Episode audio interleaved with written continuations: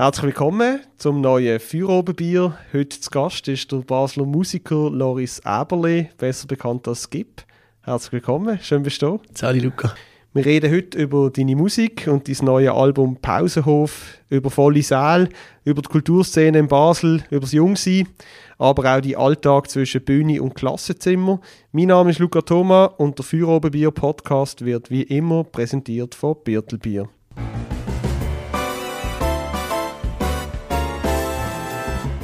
Feuerobenbier, der Podcast auf Prime News. Hören Sie entspannte Gespräche mit interessanten Persönlichkeiten aus der Region Basel. Unterhaltsam, überraschend und nie langweilig.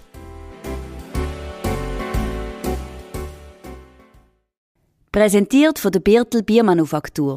Deine Craft-Bierbrauerei auf dem Dreispitz. Birtel.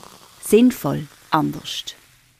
Loris, wir trinken gerade, äh, wie ich finde, sehr schmackhaftes Lager von Birtel. Das ist sozusagen das letzte Bier in deinem Leben bis an. Weißt du auch noch, wenn du das erste Bier in deinem Leben getrunken hast? Hey, eine sehr spannende Frage. Ich glaube, ich weiß nicht mehr, wenn es das erste war. Ich weiß einfach noch, wenn ich das erste Mal wirklich Alkohol getrunken habe. Und ich schäme mich fast, das ein bisschen zu sagen. Aber ich glaube, das war an meinem 13. Geburtstag. Gewesen. Okay, also äh, ein, früher, ein früher Zünder in dem Fall, in dieser Hinsicht. Ich weiß nicht, ob es Gruppenzwang war, aber ja. Mit 13. In Italien. Und das ist wirklich, also ich habe jetzt auf das rauswählen, oder? Also natürlich, das erste Bier ist bei mir, ich weiß nicht, wahrscheinlich auch mit 8 oder mit 9 gesehen. Aber ja, einfach, oder einfach mal einen Schluck, weißt du, ja, ja, einfach ja, mal einen Schluck okay, probierst, selbstverständlich. also nicht, äh, eben, das andere ist dann später gekommen, ja, ja, also eben, mit 13 habe ich nicht schon irgendwie einen Goal gehabt, aber dort habe ich das erste Mal Bier getrunken, so. Ja, also bewusst aber sozusagen. Bewusst im Sinne von, hey, ich habe etwas in die Hand bekommen und habe es getrunken. Genau. So. Und wie alt bist du denn, was das erste Mal, das ist so schön als einem Goal haben beschrieben? Ja, hey, ich weiß es im Fall wirklich nicht mehr. Ich kann das wirklich nicht sagen, aber ich glaube so, eben, wenn man 16 ist und dann wirklich legal mal an das Zeugs kommt, dann äh, gönnt man sich schneller mal eins, glaube ich. Und ich glaube mit 16, 17 ist so, dort sicher mal.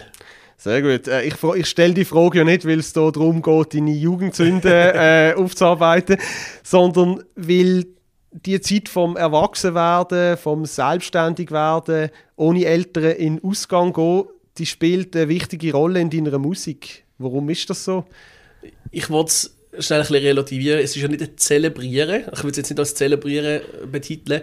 Ich glaube, ich tue oft so in meiner Musik gerne das Gefühl von Freiheit, von, von ja, eben das selbstständige Unterwegssein ähm, erzählen. Und ich glaube, das ist sehr zugänglich und von dem her tue ich das ähm, sehr gerne machen, weil ich es halt auch selber, ja, bin sehr gerne selber auch unterwegs.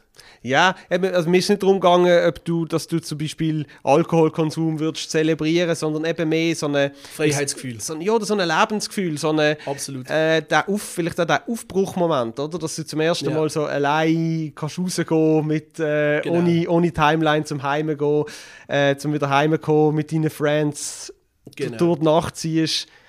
Machst du das bis heute noch? Definitiv, ja. Und was? Ja? Zu oft fast. was gibt dir das? Hey, ich glaube, es ist einfach das Zusammensein, das ich mega gerne habe. Das Zusammensein und das einfach unbeschwerte Gefühl von, hey, wir genießen jetzt auf da oben und schauen mal, was kommt. Mhm. Wenn ich deine Musik los, erinnert es mich manchmal auch an, äh, versetzt es mich ein Gefühl zurück, das ich hatte, so mit 16, 17, 18 aufwärts, aber wo ich vielleicht jetzt im Moment nicht mehr so mega fest lebe.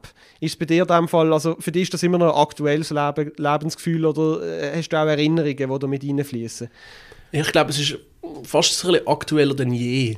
Ähm, weil ich halt einfach eben das Selbstständige in mir habe, aus finanziell Unabhängigen, mhm. ähm, das hat sicher auch einen Grund, oder? dass man selber kann entscheiden kann, was man sich kauft und wem man sich kauft und mal ein Bier mehr trinken oder mal dort in den Ausgang oder dort hingehen. Und ich glaube, das hat schon damit zu tun, eben das finanzielle unabhängig sein. Mhm, klar, oder einmal ein Bier an der Bar können trinken genau, und nicht irgendwie genau. im, im Park oder in der Kälte. So. Genau, ja. Wobei, das ist auch, das ist auch so ein, nostalgischer Vibe, den man gerne mal dann hat. Irgendwie am Rhein sitzen und selber eine Dose Bier dabei haben. Mhm.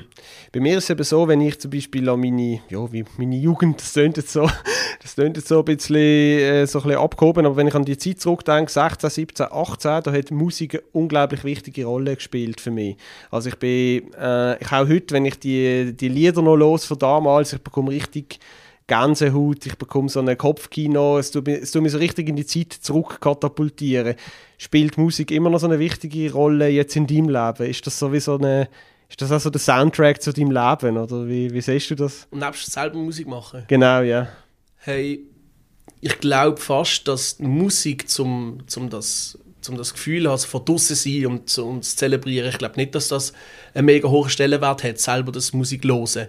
Ähm, aber es gibt sicher irgendwie Songs, die mich mehr dazu verleiten, einmal so ein Gefühl zu spüren, als jetzt irgendwie ja, ständig müssen Techno hören und und und. Also so bin ich schon nicht, mhm. dass ich die Musik unbedingt brauche, um die Gefühle zu spüren.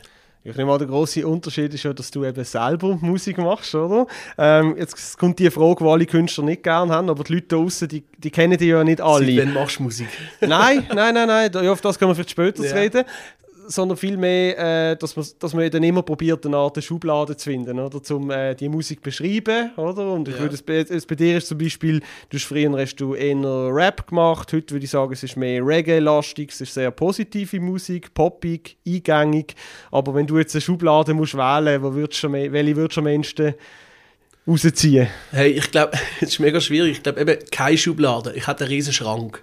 Einen riesen Schrank mit etwa sechs Schubladen, weil ich einfach gerne Musik mache und mal mache ich die auf, mal mache ich die auf. Momentan sind die Schubladen offen, eben in Richtung Reggae, Dancehall, aber weil die Schublade immer ein bisschen offen ist, ist sicher auch der Rap. Einfach so vom Schreiben her und, und das, das Flow-Zeugs und auch die Art und Weise, wie ich Songs schreibe. Mhm. Vielleicht anders gefragt, wenn du jetzt jemanden kennenlernst an einer WG-Party oder an einem Apero oder an einem äh, Elternoben, du bist ein Lehrer, zu dem kommen wir später auch, und die Person fragt einfach, hey, was machst du für Musik, wie beschreibst du diesen Leuten, was du machst? Hey, ich mache Mundartmusik, eher in Richtung Reggae Dancehall, aber mit Rap-Elementen drin. So mhm. beschreibe ich es eigentlich immer. Ja, das ist ja relativ zutreffend aus ja, meiner voll. Sicht. Ja. Klar ist, die Musik, die du machst, die findet Resonanz. Du hast im letzten Dezember ein Konzert gegeben im, und der Roststall in der Kaserne gefüllt. Das ist eine grosse Bühne. Wie viele Leute sind da gekommen? Hey, es sind glaub, knapp 550 Leute im Roststall gesehen. Cool, ja, das ist doch eine rechte, rechte Hausnummer. Ja, zumindest für, ich glaube jetzt für, für Leute, die sich nicht so fest mit urbaner Musik auseinandersetzen, äh, Hip-Hop, Rap, Reggae, das ist oft nicht, also wenn du dort an ein Konzert gehst, dann ist oft, äh, sind schon 30 Leute sind schon äh, eine stabile Basis, oder? Ja, das schon, ja. Aber eben, es, man kann halt meine Musik nicht wirklich eben in eine Schublade stecken, wegen dem ist es, glaube für mehrere Generationen sehr zugänglich. Mhm. Also, ist, also hast du das gesehen im Publikum? Mega. Sind da auch äh, ältere Leute gekommen? Mega, mega. Also mein Vater war dort, gewesen, die, die Eltern von meiner Freundin sind dort, gewesen, der Onkel von meiner Freundin, ein paar von meiner Clique sind dort gewesen, und die sind alle über 50, gell? Und im Umkehrschluss hat es aber auch wieder solche gehabt, die zwischen 10 und 15 gesehen sind. Also es hat wirklich alles da drin gehabt. Also vom Kindergarten bis ins Altersheim. Ja, Kindergarten würde ich nicht gerade sagen, aber von Primarschule bis, äh, bis früh pensioniert. So. Cool, aber hat es auch Leute, also auch Leute gehabt, du sagst, ja, eben der Onkel von deiner Freundin etc., hat es auch Leute gehabt, die du, du wirklich nicht kennt hast, also die einfach für In dich gekommen sind? Ja, ja es hat es sicher auch gehabt. Ich habe es jetzt halt nicht gesehen, gell? Mhm. aber ähm, ja, die Leute sind glaube alle wegen mir dort gesehen. Ja, das ist schon. Ich weiß eben, ich bin während der Corona-Pandemie habe ich mal ein Konzert von dir gesehen in der Jugi St. Johann. Im Badhäusli. Genau, im Badhäusli. Und da sind, ich weiß nicht, das sind vielleicht 100 Leute gesehen, plus minus, Pi mal Handgelenk. Ähm, darum so ein bisschen der Unterschied. Wenn du jetzt eben 500 aufwärts hast oder du hast knapp 100 Leute, äh, wie fühlt sich das an? Ist das etwas völlig anderes, wenn du, wenn du so ein riesen Publikum hast, oder ist das im Kern genau das Gleiche? Ich glaube, Bühnenpräsenz und Performance ist genau die gleiche. Ich glaube, ähm, was anders ist, ist sicher so die Atmosphäre im Raum. Ähm, wenn 550 Leute in einem Raum sind, dann ist es dementsprechend auch viel lauter. Das heißt, wenn ich einmal nichts sage, ist trotzdem laut drinnen. Aber wenn jetzt 100 in einem Raum sind wie im Badhäusli und dann sage ich einfach mal eine halbe Minute nichts, dann äh, ist es ein bisschen eine Totenstille. Und ich glaube, die Atmosphäre ist das Einzige, was sich jetzt dort unterscheidet. Mm, also so eine Grundrauschen, weil du einfach schon die Präsenz von diesen Menschen hast und so der, der, der, der Gerüstteppich genau, ja. genau. Okay.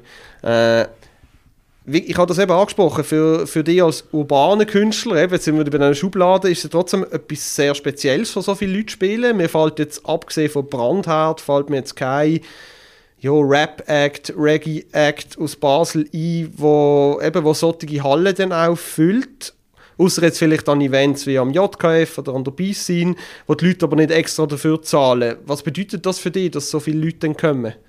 Es ist eigentlich ein unbeschreibliches Gefühl. Ähm, es zeigt sicher, dass meine Musik sehr gut ankommt oder eben generationenübergreifend gut ankommt. Ähm, und ich schätze es auch mega. Eben, wie du sagst, es gibt nicht viele, die das können. Und dementsprechend ist das für mich auch ein mega Privileg, dass ich das darf so erleben ähm, Ich glaube, was das hat sicher auch in Richtung Ausverkauf gemacht, ich bin mir nicht ganz sicher, aber die sind sicher auf dem richtigen Weg, wenn man jetzt auf, auf was das zum Beispiel zu sprechen kommt. Genau, was das eine andere Rap-Formation aus Basel, die auch im, äh, auch im Aufwind begriffen ist, wie das gibt, äh, da sind wir vielleicht schon bei der nächsten Frage. So, wenn wenn eben, du sagst, vor ein paar Jahren sind es noch 100 Leute gesehen, jetzt sind es 550 Leute, würdest du sagen, das ist die Durchbruch oder ist es einfach ein Schritt, ein Babyschritt in die richtige Richtung? Durchbruch ist schwierig zu sagen, weil es bezieht sich halt immer noch auf die Region, gell? Und das ist so ein bisschen, ja, auch schwieriger als, als Basler Künstler, ihn zum da weiteren Schritt zu schaffen. Aber für die Region ist es sicher ein Statement und ich glaube auch, dass andere Augen aus, aus anderen Regionen von der Schweiz das mitbekommen haben. Und jetzt schauen wir mal, was passiert. Nächstes Jahr ist sicher mal geplant, dass wir in Richtung Reithalle gehen können. Ähm, ob das im Rahmen von einer B-Scene ist oder sonstige ähm, Events oder Solo-Event, das muss man anschauen, aber das ist sicher so ein bisschen der nächste Step, den ich machen so in Richtung mhm. Reithalle. Da würdest du in dem Fall sagen, der Schritt von einem Zuschauer zu 500 Zuschauern, ist der schwieriger oder ist der leichter als der Schritt von 500 Zuschauern zu, sagen wir, 2000 Zuschauern? Der von 500 zu 2000 ist sicher schwieriger. Ah, okay. Hätte ich jetzt gesagt. Weil, weil eben auch deine, weil, weil vorher kannst, kannst du auch ein Stück weit auf so einen erweiterten Freundeskreis setzen, auf deine Familie, auf genau. äh, Leute, die dich, die dich sowieso unterstützen. Genau. Und jetzt ist halt eben, am, am 5.4. ist meine Plattentaufe im Sommercasino und ich habe jetzt auch schon mit meinen Jungs geschwätzt und gesagt, hey, schaut, es ist nicht selbstverständlich, dass wir dort ausverkaufen das ist sicher nicht selbstverständlich. Weil jetzt eben, wie du gesagt hast, es sind Onkel und Vater und und und sind vorbeigekommen, weil das halt seit langem das einzige Basel-Konzert war, das ich gespielt habe. Und dass wir das jetzt wieder können bestätigen können, ich glaube, wenn ich es bestätigen kann, dann ist der Zeitpunkt da, wo ich kann sagen kann, hey, ich glaube, ich habe eine, eine, feste Grundlage, wo die Leute wirklich an meine Konzerte kommen, mm. wenn sie müssen zahlen mm. Ja, Zahlen ist ja dann immer so eine, eben, Zahlen ist ja dann immer so ein bisschen, äh, ja, so ein bisschen die Gretchenfrage, oder? Eben, mm. sind die Leute wirklich auch bereit zum äh, Ticket zu zahlen? Das ist, ist heutzutage ja auch schon ein gewisses Commitment. Vor allem in Basel. Ist das in anderen Städten anders? Ja. Also in Zürich? In Zürich. Ist das so? In Zürich. Kennst du irgendein Gratis-Event in Zürich? Äh, ich bin nie in Zürich okay. unterwegs, ja. Ja, ich sage jetzt einfach mal, dass Zürich sicher, das hat jetzt nicht mit, mit Zürich an sich zu tun, sondern einfach mit der Szene dort, dass Zürich sicher bessere zahlende Gäste hat als, als Basel. Alles klar, würdest du in dem Fall sagen, wie siehst du denn die Gratis-Events? Eben, sagen wir ein JKF, äh, auch ein Floss. Da gibt's ja wirklich, da haben wir ganz viele Veranstaltungsreihen, wo die Leute kostenlos können Kultur genießen. Würdest du sagen, ist es ein gutes, ist es ein gutes Sprungbrett auch für dich oder, für junge Künstler? Oder ist es halt, macht es ein Stück weit auch die äh, Kultur kaputt, weil die Leute nachher nicht bereit sind, zum Geld auszugeben? Beides. Also es ist sicher für junge KünstlerInnen ist sicher ein mega Sprungbrett. Habe ich selber auch erleben. Ähm, aber eben im Gegenzug ist dann halt wieder, wo hast du die Garantie, dass wenn du jetzt vor 2000 Leuten spielst am Bafi, dass nachher die Leute auch in die Konzerte kommen. Klar ist es ein mega Statement, wenn du dort Leute kannst begeistern aber eben, es, es ist nie Garantie, dass die Leute dann auch wieder kommen. Und von dem her ist es für mich mega Privileg gesehen, dass ich die Konzerte nachher ausverkaufe und dass ich gesehen habe, hey, die Leute zahlen auch, wenn sie müssen. Und das ist so ein bisschen, ja, ist ein schwieriges Abwägen in Basel. Mm. Aber wahrscheinlich, also das hört man ja viel von Leuten, dass in Basel dafür auch wirklich viel los ist. Also vielleicht ist in Zürich gibt's weniger Gratis-Events, aber ja, vielleicht gibt es auf den Kopf auch weniger Events generell oder weniger Konzerte oder ich weiß es nicht. Ich kann, ich kann es auch nicht sagen, aber eben, es ist sicher mega schön, dass es in Basel so viel läuft.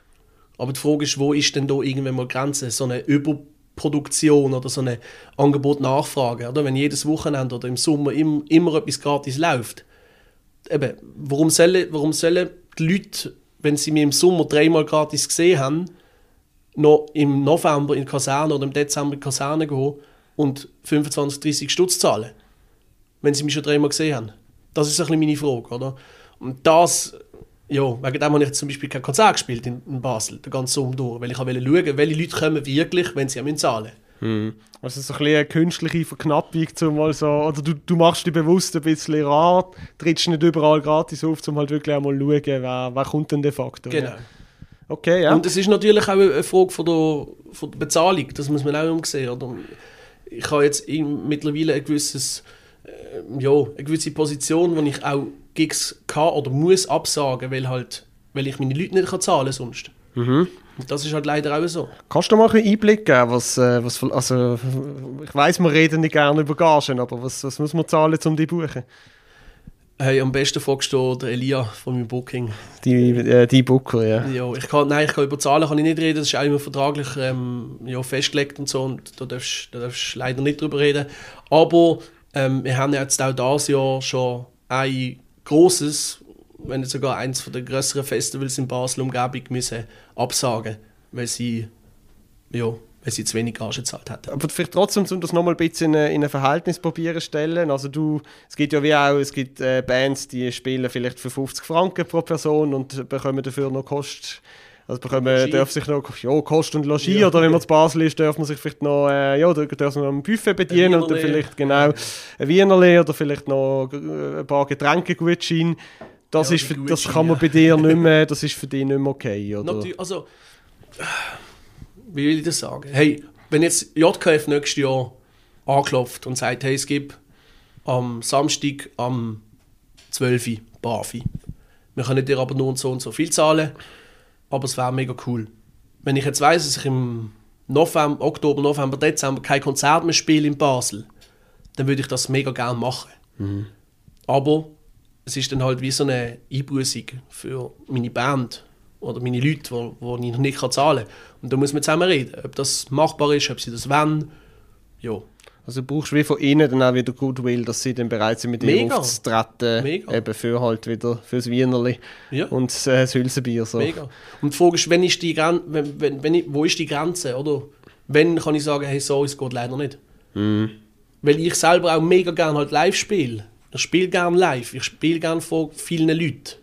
Aber irgendwann muss ich halt auch sagen, hey, sorry, ich muss, es ist mein Job, ich muss meine Leute zahlen, ich muss mich selber zahlen. Mhm. Ja. Aber wie ist denn das jetzt vielleicht so im Gegensatz äh, zu dem Konzert, wo du selber, also wo du eben zahlende Gäste hast, 550 zahlende Gäste, kannst du denn von dem, bleibt da substanziell etwas übrig für dich? Kannst du da Miete zahlen, kannst du da Ferien zahlen? Was, was bleibt da unterm Strich übrig? Hey, im, Fall von der Kaserne ist es jetzt relativ blöd gelaufen.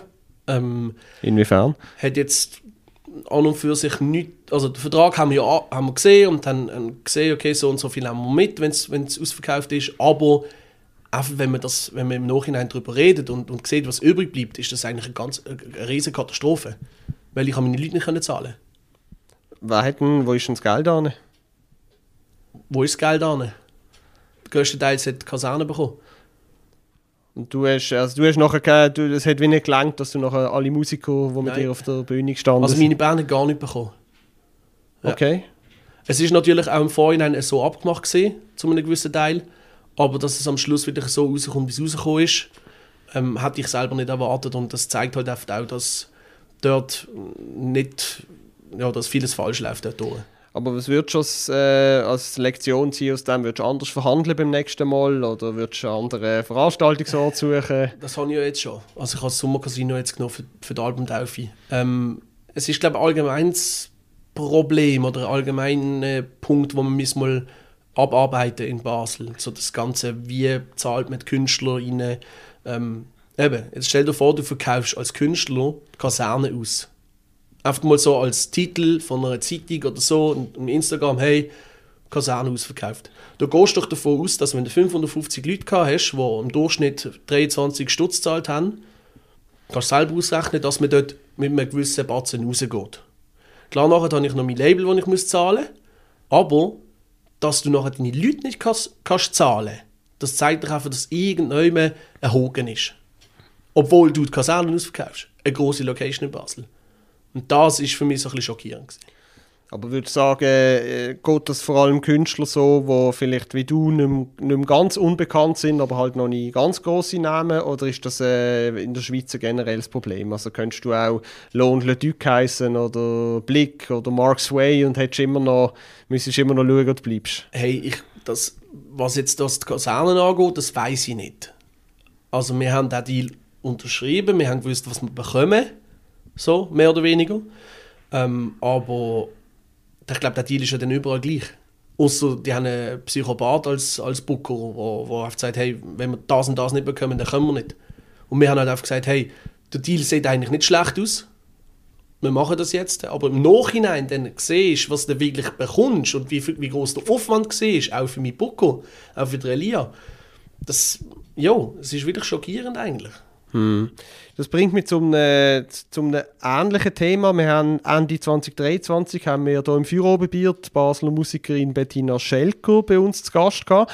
Und sie hat damals gesagt, die Schweizer Musiker seien eigentlich verwöhnt. Also sie ist damals ist in den USA unterwegs gewesen, ist viel auf der Welt unterwegs und hat gesagt, ja, in Amerika ist es völlig normal, dass die Leute einfach für also ihre Hut anlegen und dann einfach für äh, so viel, so viel Geld verdienen, wie die Leute dort reinwerfen. Also eigentlich wirklich nur für Trinkgeld spielen. Ähm, dir hat die Aussage nicht gepasst, hast du mir damals gesagt, oder hast du ein bisschen deine, mit der Stirn gerunzelt. Warum, also würdest du sagen, du bist nicht verwöhnt in diesem Fall? Ja, es ist ein bisschen, was heisst denn verwöhnt in diesem Zusammenhang? Weil für mich ist wie so, klar kann ich viel Konzerte spielen, klar hole ich dort und da wieder mal Gage ab, wo, wo ich nachher meine Leute zahlen kann, mittlerweile. So, klar, am Anfang gehst du auch um den Durch. Am Anfang gehst du auch mit 500 Stutz am Schluss heim, aber hast trotzdem ein stündiges Set gespielt. Und das ist so ein bisschen das Wort verwöhnt. Für mich ist verwöhnt, hey, überall wo du spielst, kriegst du 5000 Stutz. Kannst deine Leute zahlen und gehst mit, mit 2500 nach Hause. Und das ist nicht so. Du spielst natürlich mega tolle Festivals, wie eine B-Scene, wie eine JKF, gratis. Also, gratis, jetzt muss ich nochmal anfangen du spielst wie, du spielst zwar wie Konzert an der B-Scene oder am JKF. Am JKF kriegst du, glaube gar keine Gage, aber ist eine mega tolle Plattform. Finde ich mega toll. Aber genau so Sachen, oder? Die Verwöhntheit bezieht sich für mich, ist okay, wenn man sagt, hey, du kannst viel Konzert spielen. Von vielen Leuten. Voll. Kriegst die Wienerli, kriegst deine Gutscheine, das ist gut. Aber damit ich das Geld verdiene, um in der Schweiz davon leben das, vergiss es. Also du musst wirklich jedes Wochenende ein Konzert spielen von, weiß nicht wie viele Leuten oder überall an Festivals und das ist halt nicht der Fall. Mm. Aber ich sage jetzt mal, ich bin jetzt bewusst ein bisschen böse und ja, ich sage jetzt bitte. mal, es gibt, ja. es gibt kein Menschenrecht, von seiner Musik können zu leben, oder? Entweder du verdienst genug mit deinen Alben, mit Konzerten, mit T-Shirts mhm. oder was auch immer du dir einfallen lässt, könntest du ja noch einen YouTube-Kanal ja. machen, äh, könntest Influencer werden oder du lässt es sein oder machst es als Hobby. Ja, aber Stimmt das nicht für dich? Die, die Chancen sind ja in Amerika größer als hier. Mm. Das ist ein viel größeres Publikum. Also du würdest sagen, die Perspektive ist halt eine andere. Also in, du bist insofern nicht verwöhnt, weil du, du die spielst... sind begrenzt. Mm. Du hast, irgendwann hast du die, die Kontingente erreicht. Ich würde jetzt behaupten, als Basel ist es noch ein bisschen schwieriger wegen dem Dialekt. Aber in Amerika kannst du weltweit bekannt werden. Und wenn du dann halt mal jemanden hast, wo, wo dir nur 2 Dollar ins, ins Kessel legt, ist doch gleich. Vielleicht bist du in einem Jahr mega bekannt, weil dich irgendjemand äh, getroffen hat. Mhm. Oder vielleicht hast du eben einen YouTube-Kanal gemacht oder so. Und wenn du auf Englisch Musik machst oder Englisch Publik äh, englisches Publikum äh, erreichen willst mit deiner Musik, ist die Chance viel größer oder die Möglichkeiten sind viel größer dann. Mhm. Also ich sage, es ist auch ein bisschen eine Frage von der Perspektive oder von der Perspektive, die du als Musiker hast. Also du, äh, du hast zwar in der Schweiz, du wirst auf eine Art gefördert, du bekommst äh, Möglichkeiten. Das, da muss ich dich noch unterbrechen. Die Förderung in in der Schweiz Möglichkeiten für die Förderung sind super. Mhm. Ob du dann am Schluss gefördert wirst und wer gefördert wird, das ist eine andere Frage. Mhm.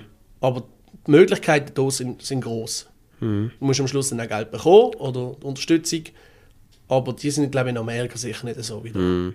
Aber eben in Amerika hat halt die eine Person oder die eine sehr talentierte Musiker und Musikerin, Musiker unter 2000, von 2000, die dann den Durchbruch schafft, hat die Möglichkeit wirklich auch sehr viel Geld mit dem zu verdienen mhm. und von dem können zu leben. Genau. Und das siehst du weniger in der Schweiz. Genau. In Amerika ist der Kuchen viel größer. Du hast viel mehr Möglichkeit, die Stückchen zu verteilen und dass dann die Leute auch wirklich viel davon bekommen. Und da ist der Kuchen kleiner und dass du dann wirklich etwas von dem kannst mitnehmen ist die Chance relativ gering. Mhm. Eben auch von dem ganzen Kantönle-Zeugs und, und Dialekt und und und.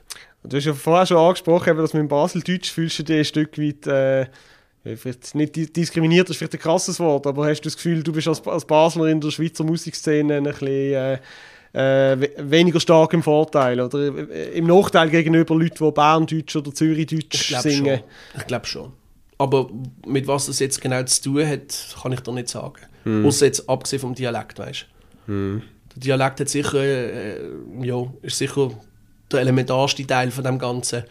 Weil du halt, ja, schau mal SRF an, wie viele baseldeutsche Moderatorinnen oder, oder sonst irgendwie Leute, die dort arbeiten, gibt es im SRF oder in den Fernsehen und und und. Also weißt du, was ich meine? Es ist so 3 plus und hast du da irgendwo mal eine baseldeutsche oder baseldeutsche Moderatorin oder Moder Moderator gehört? Ja, es gibt schon vereinzelte. Ja. Eben vereinzelte. Ja. Und so ist es in der Musikszene. Es gibt vereinzelte, die in Basel groß werden, aber die meisten sind halt aus Zürich oder Bern, warum auch immer. Mhm. Eben, ob das jetzt mit dem Dialekt oder mit der Qualität zu tun hat, darüber lässt sich streiten. Aber jetzt werden wir mal schauen, was bei mir passiert, nächstes Jahr. Mhm. Das ist ja auch, eben, das zeigt sich dann auch, schaffe ich es aus oder nicht. Genau, ist denn das, aber ist das ein erklärtes Ziel von dir? Also möchtest du irgendwann von deiner Musik können leben Also, ja, ich glaube schon. Also, definitiv. Mhm. Definitiv. Weil im Moment, du bist ja, wir haben das vorher angesprochen, du bist Lehrer nebenbei.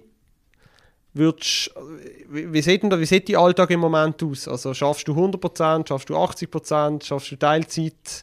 Wann hast du Zeit für Musik?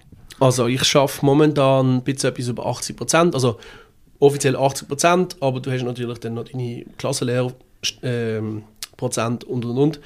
Also unter der Woche arbeite ich immer Montag bis Donnerstag an der Schule und am Freitag ist es ein bisschen, ein mein Musiktag. Vor allem auch was Konzert angeht. Weil dann habe ich vielleicht am 2 Uhr Nachmittag schon den Soundcheck. Wegen dem ist der Freitag frei. Aber momentan besteht es eigentlich daraus, eben jetzt habe geschafft bis um halb fünf, komme da an und bin bis um sechs, noch, sechs halb sieben noch unterwegs und mache Musiksachen. Am Dienstag gehe ich vielleicht zu oben ins Studio, am Mittwoch habe ich vielleicht eine Sitzung. Also es ist wie so, momentan arbeite ich sicher über 100% mit allem zusammen. Hm. Ja. Aber trotzdem, du verbringst relativ viel Zeit von deinem Leben im Klassenzimmer. Ähm, was gefällt dir an diesem Job? Hey, also ein bisschen die Freiheit, selber so ein bisschen sein eigener Chef zu sein. Ähm, aber ich glaube, das Wichtigste ist sicher mal so die Kinder. Es ist jeden Tag etwas Neues. Du weißt nicht, wie die Kinder drauf sind selber deine eigenen Emotionen irgendwie, das ist auch so ein bisschen spannend. Wie gehst du am Morgen in die Schule, wie kommst du so oben heim, es ist immer etwas anderes. Hm. Und ich glaube, so das gibt mir am meisten. So die, das Unbeschwerte, aber auch so ein bisschen die, wie sagt man dem, ja, du weißt nicht, was auf dich sucht mhm. jeden Tag. So der Überraschungseffekt. Genau. Genau. Abwechslung. Genau. genau. Warum bist du eigentlich, also was mich noch interessieren würde, ist, warum bist du Lehrer geworden? Ich habe so ein bisschen, ich, ich habe so ein zwei Beobachtungen bei den Leuten, die ich kenne, die äh, Lehrer werden. Hat nicht anders geklappt. nein, nein, nein, ja okay, das ist vielleicht noch die dritte, das wäre noch der dritte Typ. Aber die, die sagen wir wirklich mit Herzblut Lehrer werden. Es gibt die, die entweder selber sehr gerne in die Schule gegangen sind und immer gut mitgemacht haben und irgendwie vielleicht auch Lehrer haben, die sie extrem prägt haben und wo sie äh, wie gefunden haben, hey, das ist ein cooler Job. Ich möchte, dass die Person mich inspiriert. Ich möchte das in der, ihrem Geist sozusagen weitermachen.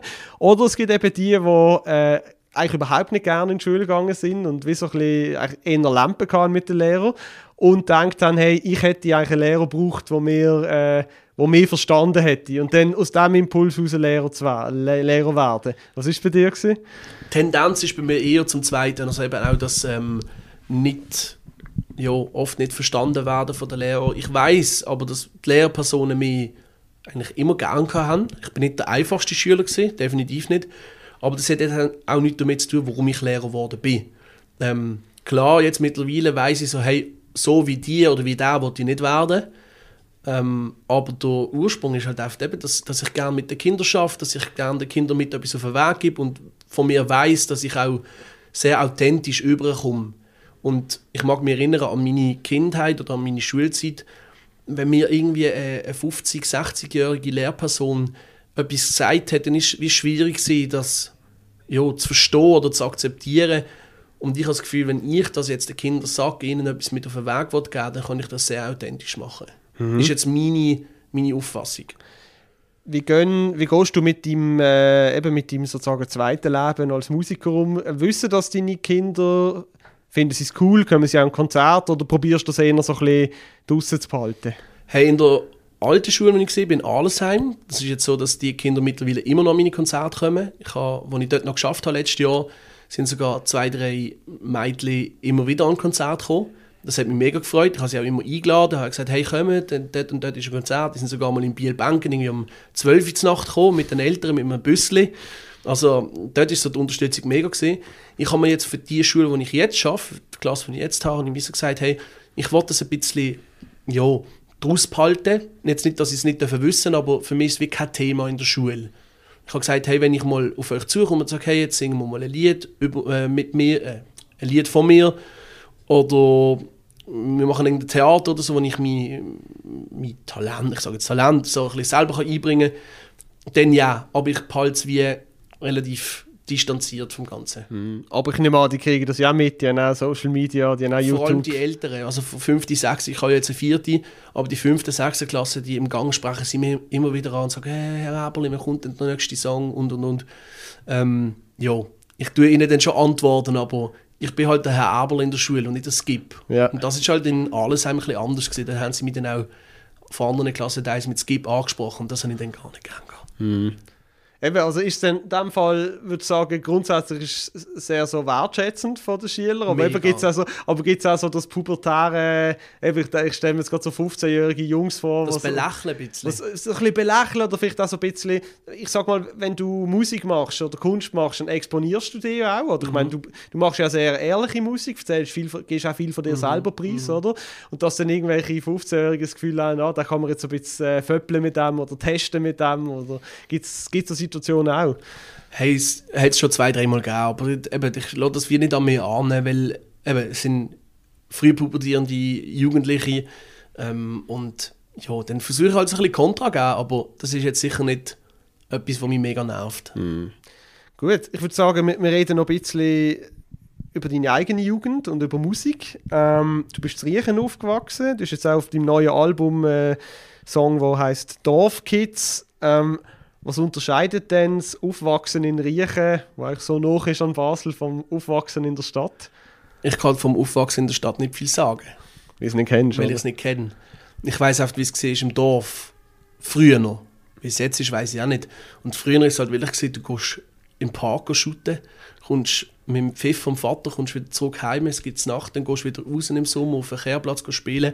Es war ein mega Privileg. Gewesen ein mega Privileg, dass du dort die Freiheit hast, dass du so bist, können irgendwie rausgehen in den Park und und und. Was ich von Riechen mitnehmen kann, ist, dass es sicher auch so Konfliktpotenzial hatte dort. Ich mag mich erinnern an eine Situation, wo wir irgendwie im Wettsteinpark, das ist so ein Park in Riechen, wo wir uns getroffen haben mit einer anderen Gruppe von, von Jungs und uns einfach mit so Tannenzapfen und so und, und so Kapselpistolen und Gotchas, weißt du, die Kögel-Dinger gegenseitig abknallt haben. Und einfach so eins auf Kriegerli gemacht haben und gesagt, oh, der Turm ist jetzt uns und und und. Und ich glaube, da kann man es schon ein bisschen vergleichen mit, der, mit, der, mit dem Großwert in der Stadt. Aber so die Freiheit und das Privileg, eben können rausgehen zur Nacht, ohne irgendwie müssen, ja, ohne dass Eltern irgendwie groß mit Angst haben. Ich glaube, das hat man in, in Riechen oder in einem Dorf ja, das Privileg hat man dort schon sehr. Mhm. Aber es ist interessant, dass mit diesen Kindern, die so voll auf sich, auf sich losgehen, ist weniger das, äh, entspricht das nicht so dem Klischee, das man hat von Riechen, oder? Dass alle so wohlhabend, gut situiert sind. Ja, nicht alle, gell? Mhm. Also Riechen besteht ja nicht nur aus Willen. Mhm. Eben hat man manchmal das Gefühl, aus, ja. Aus, aus, äh, ja, wie soll ich dem sagen? Oft, ja, Leute, die, die ein normales Einkommen haben. Mm. Klar gibt es die, die oben durch wohnen, aber mit denen habe ich jetzt nicht groß etwas zu tun gehabt. Du bist kein Kind vom Hügel gewesen, nein. so der Riechener Hügel, wo so die... Nein, nein. Mir ist nicht schlecht gegangen und ich bin auch sehr dankbar, äh, dass meine Eltern so auf mich geschaut haben und auch vieles ermöglicht haben. Aber ich habe jetzt sicher nicht alles in, in, ja, in Piep geschoben bekommen. Ähm, aber ich habe sicher keine schlechte Kindheit gehabt. Hm. Welche Rolle hat Musik dabei gespielt? Also ist das, ist das immer wichtig für dich? Ist es erst dann wichtig, wo du selber Musik gemacht hast? Hast du auch andere Sachen, hast du vor allem Rap, Reggae gelost oder hast du auch völlig andere Sachen gelost? Hey, früher habe ich, also ganz früher noch, ich habe immer alles gelost eigentlich. Und so ein bisschen Jugendsünde ist von mir Tokyo Hotel gesehen. Bin ich auch, ja sorry, bin ich auch an einem Konzert gesehen und so. Aber ich habe damals schon immer so Hip Hop gelost. Ich bin, ich weiß noch mal, mich erinnere, die erste CD, die ich ausgelehnt habe, ist ähm, von vom 50 Cent gewesen. Das Cover mit der Pistole drauf, wo PIMP oder mit der Pistole mit dem äh, Schussloch. Mhm. PIMP drauf war, das ist die erste CD. Das ist, glaube ich, Get Rich or Die Trying. Ja, ich glaube, ja. Jo, item. Ähm, das, da mag ich mich daran erinnern, dass ich so Sachen gelost habe. Jetzt in Bezug auf meine Musik, ich habe Blockflöte gespielt. Ich auch, cool. Das ist aber so, ich glaube, eher so in den Kontakt mit der Musik und allgemein einfach so etwas zu tun haben. Habe ich jetzt nicht weiter verfolgt damals. Ähm, habe dann angefangen Gitarre zu spielen, E-Gitarre nicht spielen, Trommelt habe ich hier in, äh, in Basel in einer Clique. Ähm, was dann aber meine musikalische Karriere angeht, in Bezug auf Rap, da war sehr früh auch so das Belächeln rum in Riechen.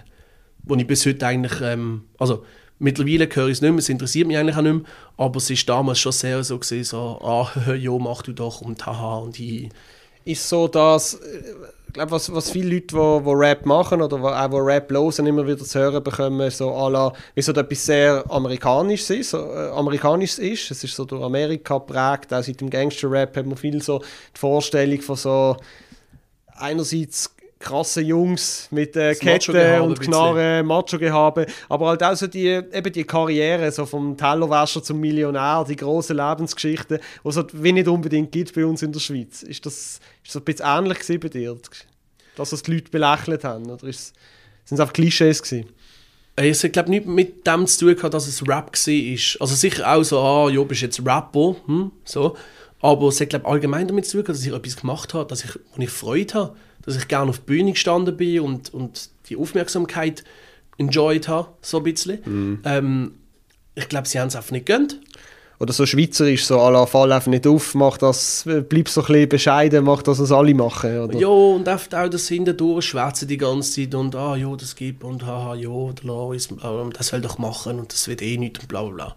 Mhm. Das habe ich schon mega gespürt. Ja.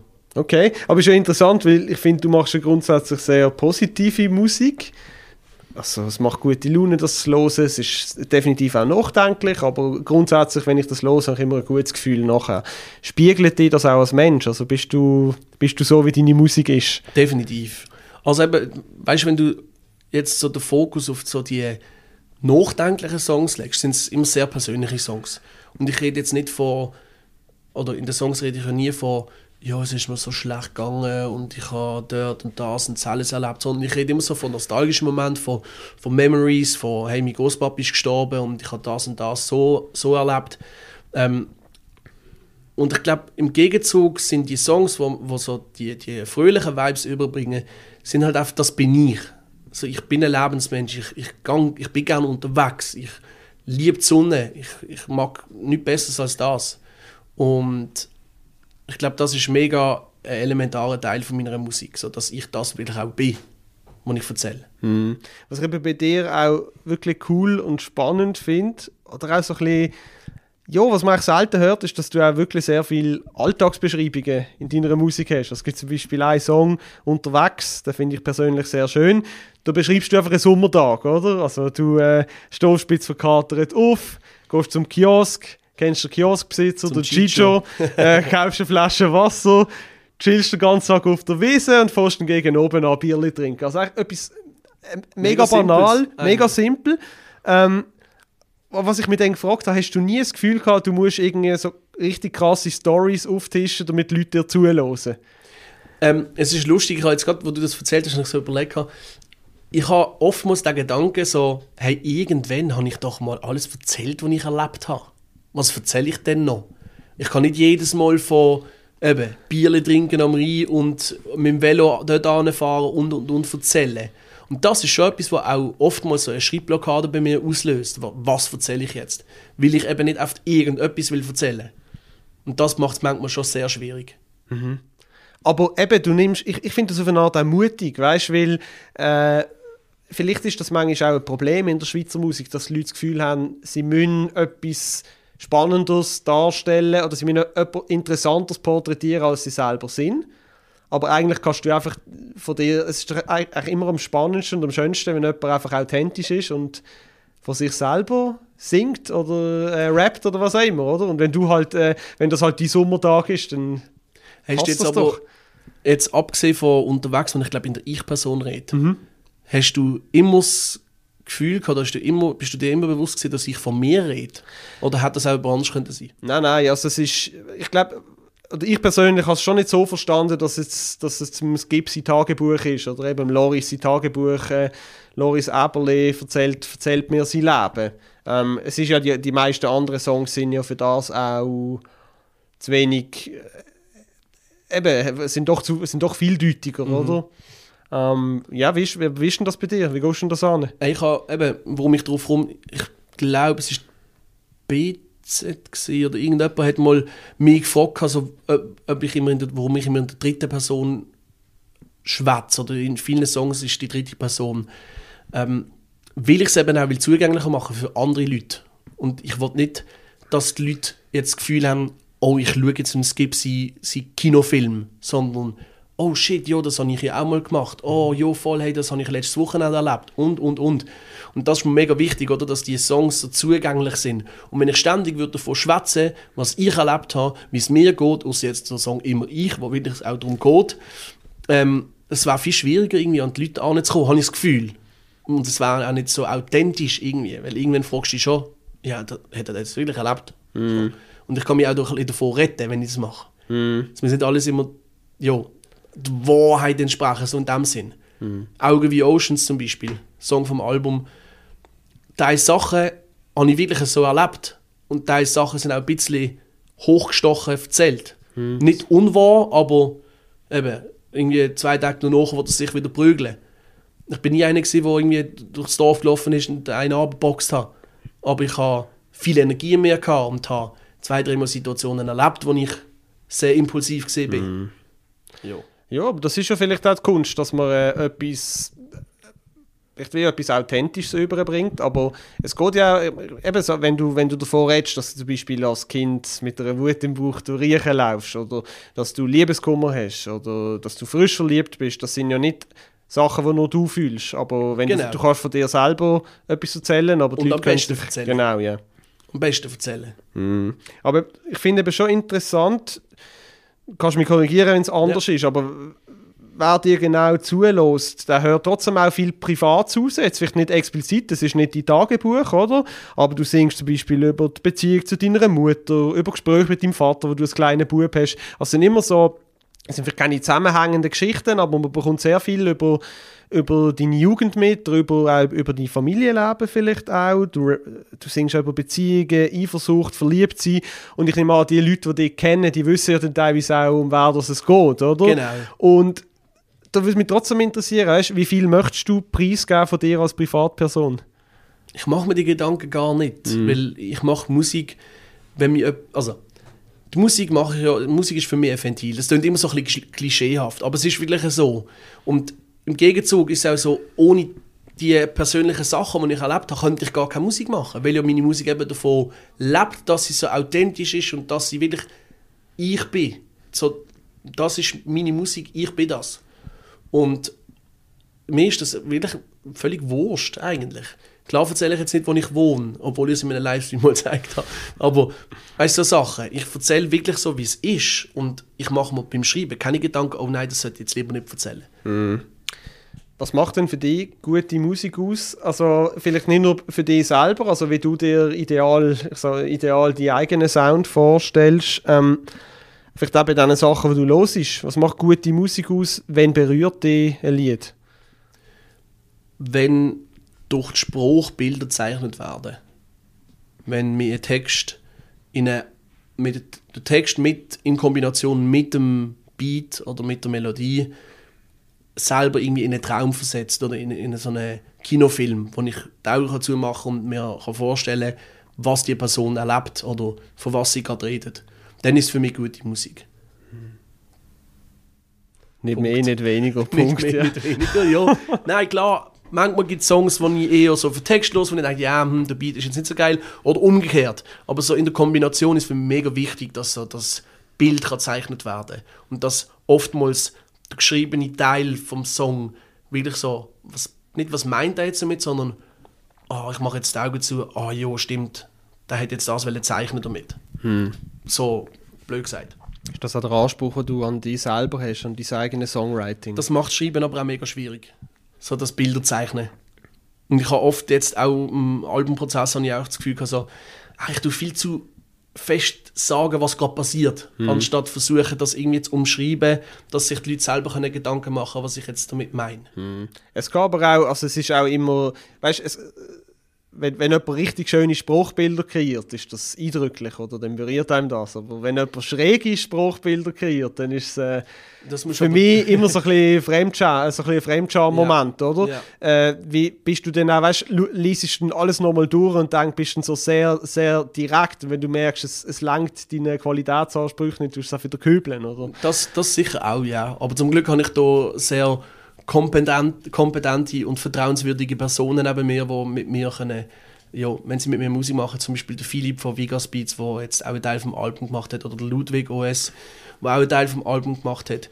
Ähm, wenn ich mit ihnen im Studio bin, dann schauen sie mich auch manchmal an und sagen so, hä, was hast jetzt du genau sagen? Oder, nein, Bro, die allein kannst du nicht bringen, das ist komisch. Also da, das die Symbiose funktioniert sehr gut und ich bin da zum Glück nicht alleine, weil sonst würde, glaube ich, sicher ab und, da, ab und an mal so komische Lines entstehen. da bin ich ehrlich. das ist gut, ja, das nehmen wir mit. Musik ist Teamwork, auch bei einem Solo-Künstler. Mega. Ähm, mit Blick auf die Uhr, wir müssen langsam auf den Schluss zukommen. Ja, ähm, würde aber trotzdem am Schluss einfach noch fragen, eben, jetzt ist die, die neues Album ist draussen, Pausenhof, ähm, was, steht, was steht so an in der nächsten Zeit? Was sind deine Pläne? Hey, ich lasse das Album jetzt mal ein bisschen wirken ich hoffe, dass noch zwei, drei Sachen, zwei, drei große Sachen kommen. Ähm, so habe ich, das tue ich sehr fest manifestieren, darf ich jetzt aber noch nicht sagen. Ähm, und was sicher ansteht, ist die Albumtaufe am 5.4. im Sommercasino. Alles klar. In diesem Fall äh, vielen Dank fürs Gespräch. Schön, bist du da Dankeschön, dass ihr kommen das war es Vielen Dank fürs Zuhören. Wenn es euch gefallen hat, abonniert das Feuerobenbier überall, wo es Podcasts gibt und unterstützt uns mit einem Prime News Abo. Schreibt uns ungeniert, wenn ihr Feedback und Kritik wollt. Auch über Vorschläge für Gäste freuen wir uns. Wir hören uns nächste Woche wieder am gleichen Ort. Bis dahin, eine gute Zeit.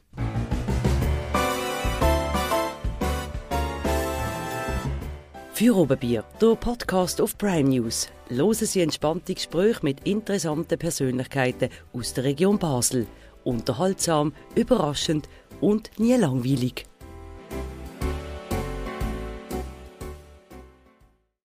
Präsentiert von der Birtel Biermanufaktur.